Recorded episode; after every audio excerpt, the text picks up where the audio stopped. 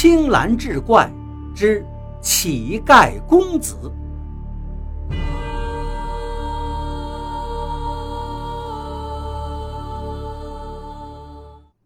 这位王家的公子哥，终究是咽不下这口气。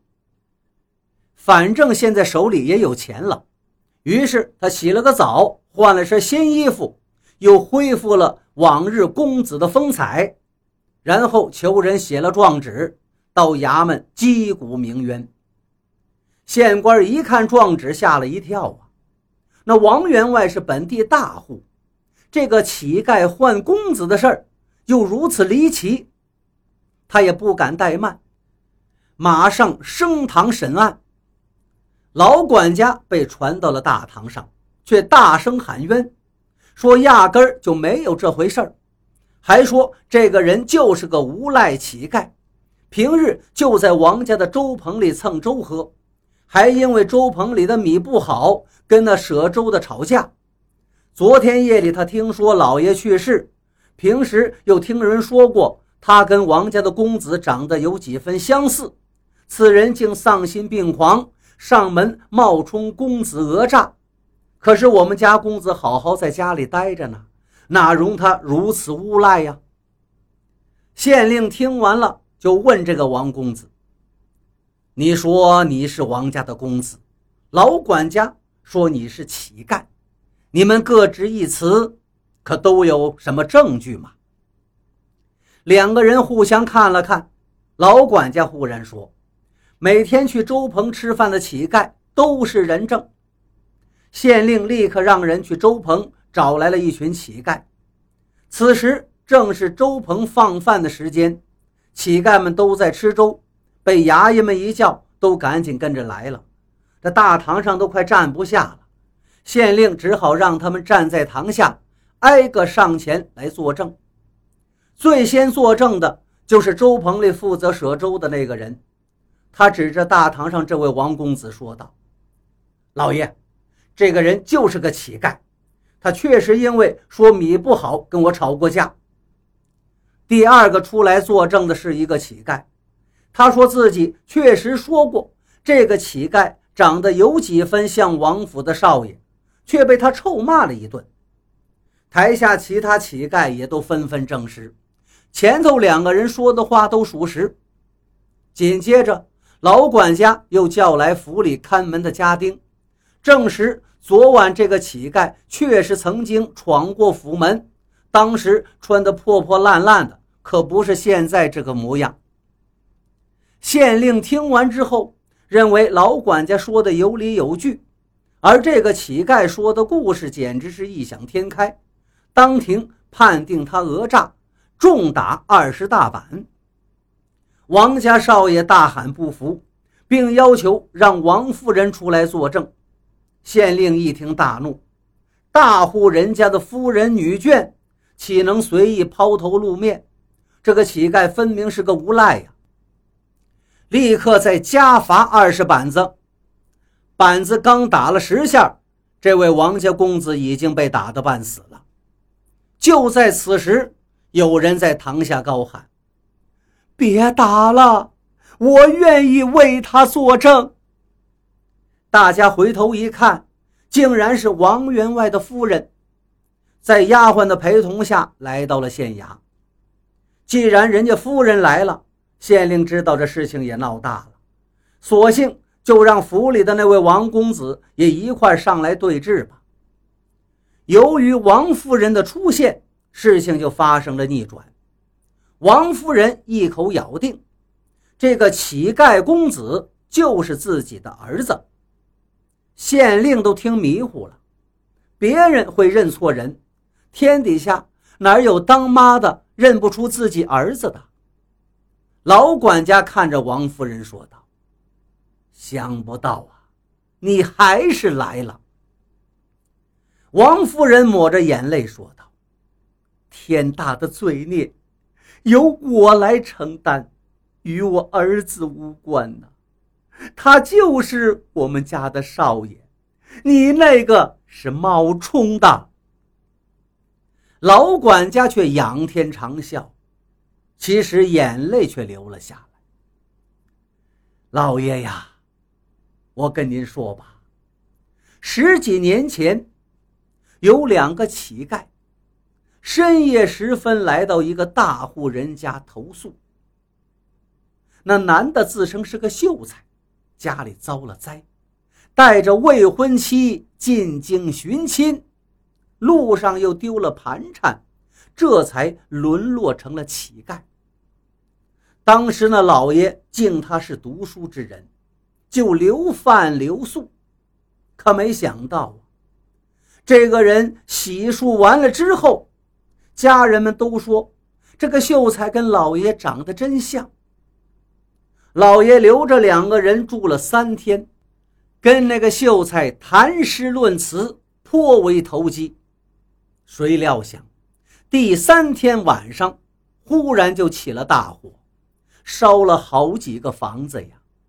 当时老爷的房子也被烧塌了，夫人遇难。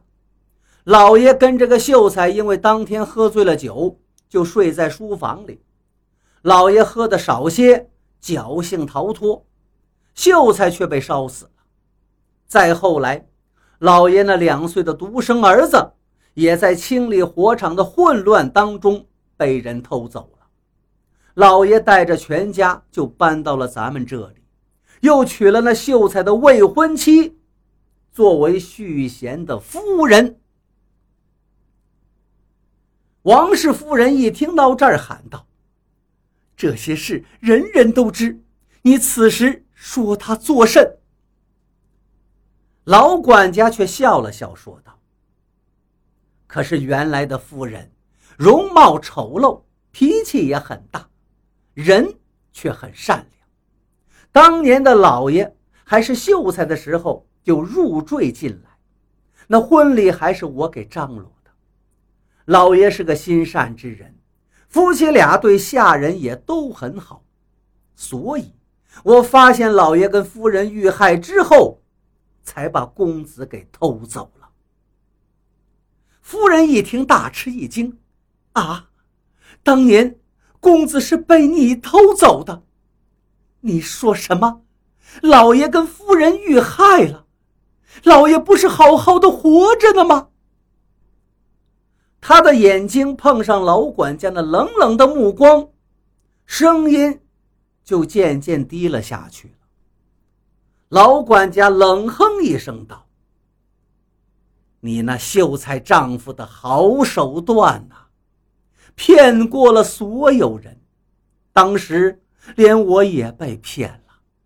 他跟我家老爷的确长得像，又被火烧坏了脸面，再加上他刻意模仿老爷的行为举止，最了解老爷的夫人又被烧死了，我们就都被他骗过了。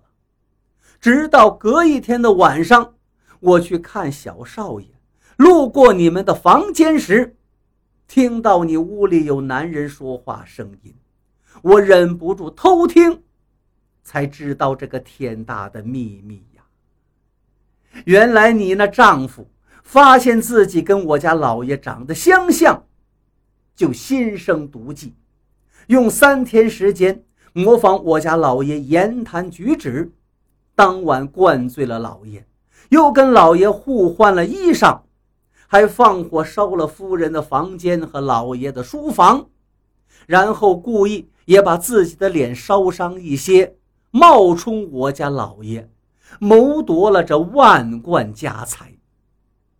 他要跟你从此过神仙日子，你当时痛骂了他，但最后还是听从了。也正是你骂他的话，让我听到，我相信你是无辜的。你并没有参与此事。当时我想要报官，可是苦无证据，而且当时所有人都已经相信了你的丈夫，他掌握着整个家产，官司怎么才能打赢啊？我怕他接下来会对我家少爷下手，只能连夜把小少爷偷走，放到我乡下妹妹家中抚养。我则装作毫无察觉，继续忠心耿耿地为他办事，谋得他的相信。其实我是在耐心等待着为老爷跟夫人报仇的机会呀。苍天有眼呐，你们俩所生的儿子顽劣不堪，我才趁机出了这个让公子当成乞丐的主意。之前由于你的拦阻，你那秀才丈夫一直不答应，直到这一次，他终于应允。县令听到这儿，大概明白了。他问老管家道：“你承认这个乞丐就是你原来府上的公子，只是你又状告他们一家三口都不是真正王家之人，是不是如此啊？”老管家叩头道：“青天大老爷，确实如此。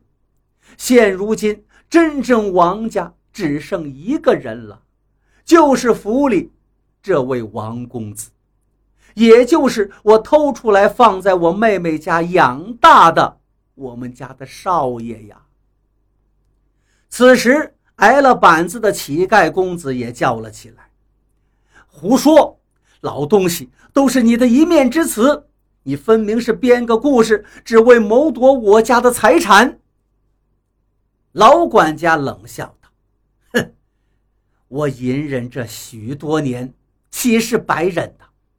前年我拿到了一本王家的族谱，里面记录了一个秘密：我家老爷是入赘的，已经不在族谱中，但他仍是王家的血脉。这个秘密对他同样有效。县令问老管家是什么样的秘密，老管家拿出族谱交给县令。族谱上写道：“凡是本家血脉，无论男女，口中的牙齿都比常人多出一颗，且多出的一颗牙齿就长在上颚的内侧，代代相传，并无差错。”族谱的纸张笔墨十分古朴，一看就是真的。而且老管家表示，如果需要。他可以去请王家的族人前来作证。